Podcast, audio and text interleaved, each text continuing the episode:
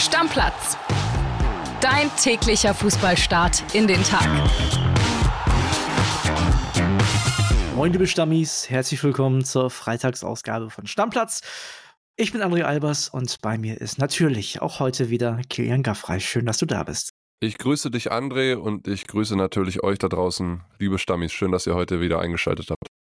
Wir haben auch heute wieder den täglichen Tobi Altscheffel, ne, wie immer in der Länderspielpause, der ja momentan in den USA ist. Es soll jetzt aber gar nicht so groß um die Nationalmannschaft gehen. Da schon mal der Hinweis, das machen wir morgen, am Tag des ersten Länderspiels. Da gibt es ein ausführliches Telefonat mit Tobi, wo wir nochmal all das besprechen, was morgen wichtig ist. Heute soll es aber um Jerome Boateng gehen. Der ist ja bekanntlich nicht von den Bayern unter Vertrag genommen worden. Und äh, was es da jetzt gibt, das hören wir mal von ihm selbst. Also, Tobi, bitte. Good morning aus den USA. Servus André, Servus liebe Stammis. Immer noch aus der Nähe von Boston, aus Foxborough melde ich mich. Wir haben hier einige Weltmeister von 2014 mit dabei. Ja, Julian Nagelsmann hat so ein bisschen den äh, Oldie-Stil ausgepackt. Also Thomas Müller und Mats Hummels sind dabei, sprechen auch heute noch zur Presse. Ist bei Hummels was Besonderes, weil der hatte sich zuletzt eigentlich komplett rausgenommen. Nur mal nach dem Spiel kurz Interviews gegeben, aber keine richtigen Termine. Das wird heute der Fall sein. Aber bevor die beiden Weltmeister von 2014 sprechen, habe ich heute schon mit Jerome Boateng gesprochen. Ja, der war in aller Munde die letzten Wochen. Am Ende haben sich die Bayern entschieden, ihn nicht zu holen, hatte diverse Gründe, hat auch mit dem ja, Verfahren gegen ihn zu tun. Aber was feststeht, Boateng, der ist topfit. Und das hat auch betont, dass er sehr viel trainiert hat, äh, vier Stunden teilweise am Tag äh, in der Sommerpause äh, jeden Tag reingehauen hat, um fit zu sein. Und jetzt ist er sich sicher, er macht weiter und er hat mir gesagt, seine Zukunft liegt im Ausland. Heißt, er will weg aus Deutschland, weg aus der Bundesliga, hofft auf einen Verein möglicherweise in Südeuropa und hat auch gesagt, es werden sich noch viele Menschen wundern, ich werde zurückkommen. Also Boateng hat noch nicht aufgegeben, hofft auf ein Comeback und wenn er hier nach Amerika blickt, dann sieht er ja, was noch möglich ist. Und ich sage jetzt mal, die Nationalmannschaft wird nicht mehr für Boateng ein Thema. Vielleicht findet er einen Verein, aber er wird ganz sicher seinen Kollegen von damals die Daumen drücken. Jetzt bei den Spielen. Hier am Samstag geht's los in Hartford, Connecticut gegen die USA. Ich melde mich wieder und bis ganz bald. Ciao.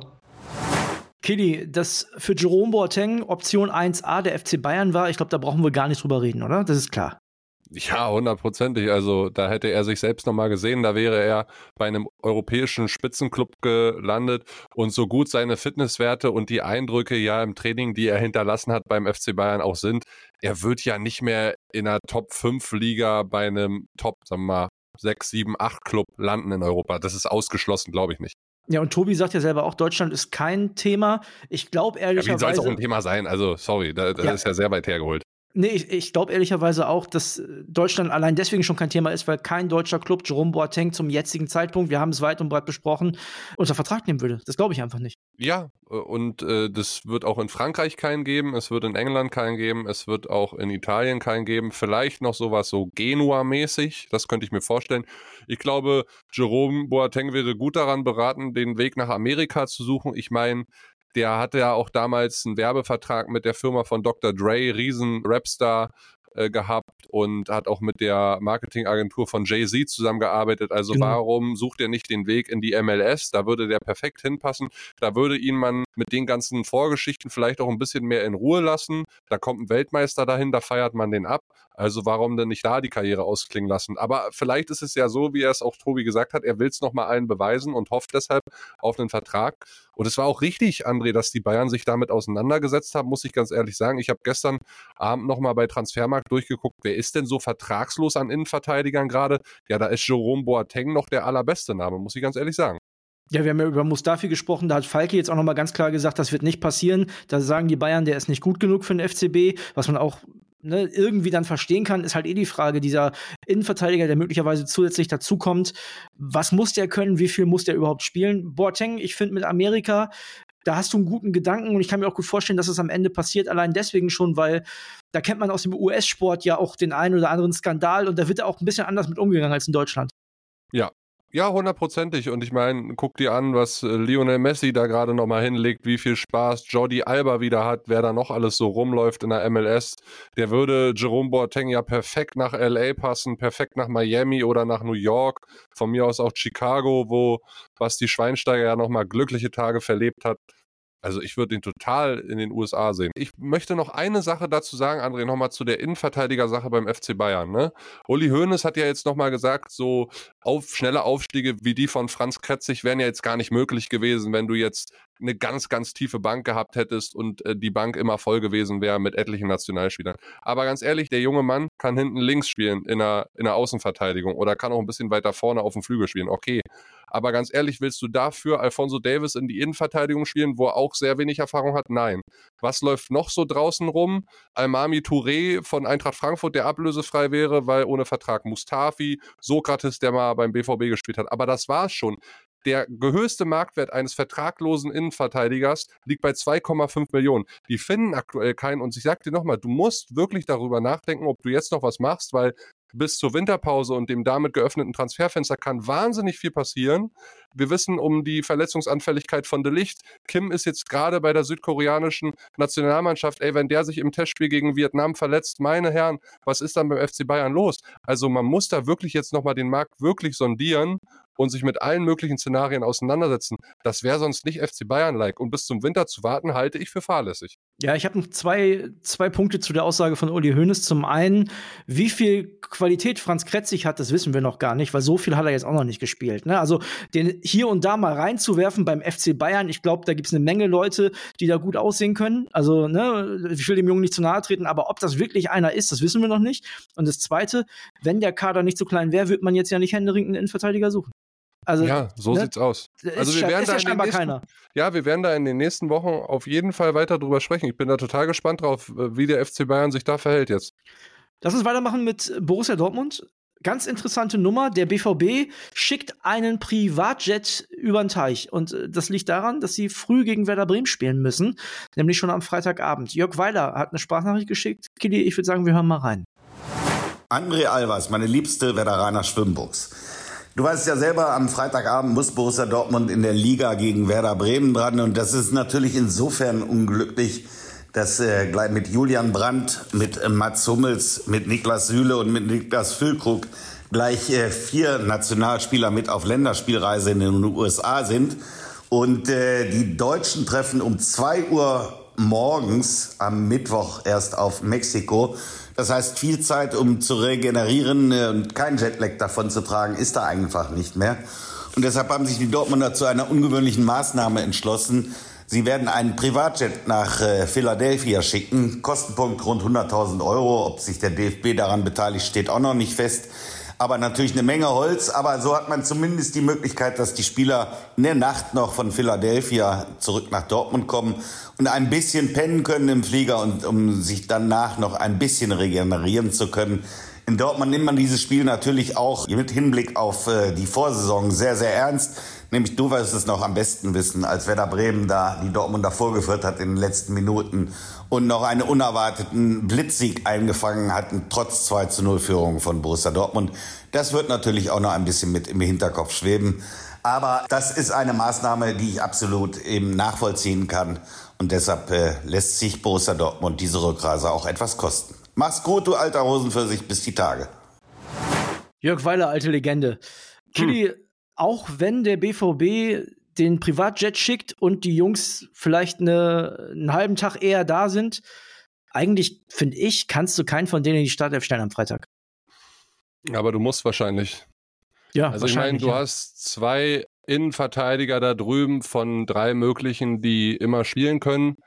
Wen sonst willst du hochziehen? Vielleicht jemand aus der zweiten Mannschaft die dritte Liga kicken normalerweise. Das haben sie ja mal mit dem Papadopoulos immer mal wieder gemacht, der mal von Halle kam in der letzten Saison, der da mal im Profikader Teil war und der wird vielleicht auch an dem Spieltag gegen Werder Teil sein. Ich finde die Entscheidung vom BVB richtig. Ob sie da jetzt wirklich in einen Privatjet rüberschicken, weiß ich nicht. Du kannst ja auch zumindest in Amerika einen mieten, dann hast du einen Weg gespart. Ne? ja, ähm, ja. Ich finde das absolut richtig. Ich meine, die kommen dann, wenn die Mittwoch nach dem Spiel oder Dienstagabend ist es ja dann in Amerika, wenn die nach dem Spiel losfliegen, dann sind die ja, am Mittwochabend deutscher Zeit hier, dann hast du zwei Nächte in Deutschland bis zum Spieltag, da kannst du dich wieder akklimatisieren an die Zeit. Ich, ich kenne ja den BVB und auch so, was der Verein nachhaltigkeitsmäßig vorhat. Die machen da eine, wirklich eine ganze Menge und, und sie kompensieren es ja auch. Und ich will da jetzt wirklich keinen hören, der jetzt sagt, wie der Umwelt und so. Alter, wir haben zum Beispiel in Amerika in der NBA 32 Teams, die machen 82 Spiele im Jahr, also die Hälfte davon auswärts, die fliegen nur umher. Ganz ehrlich, dieser eine Flug jetzt, der macht dann das, auch nicht. Ach, ich will das Umweltthema hier gar nicht aufmachen. Das äh, steht uns nicht, Kiddy. Ich will lieber darüber reden, was bedeutet das für den BVB sportlich.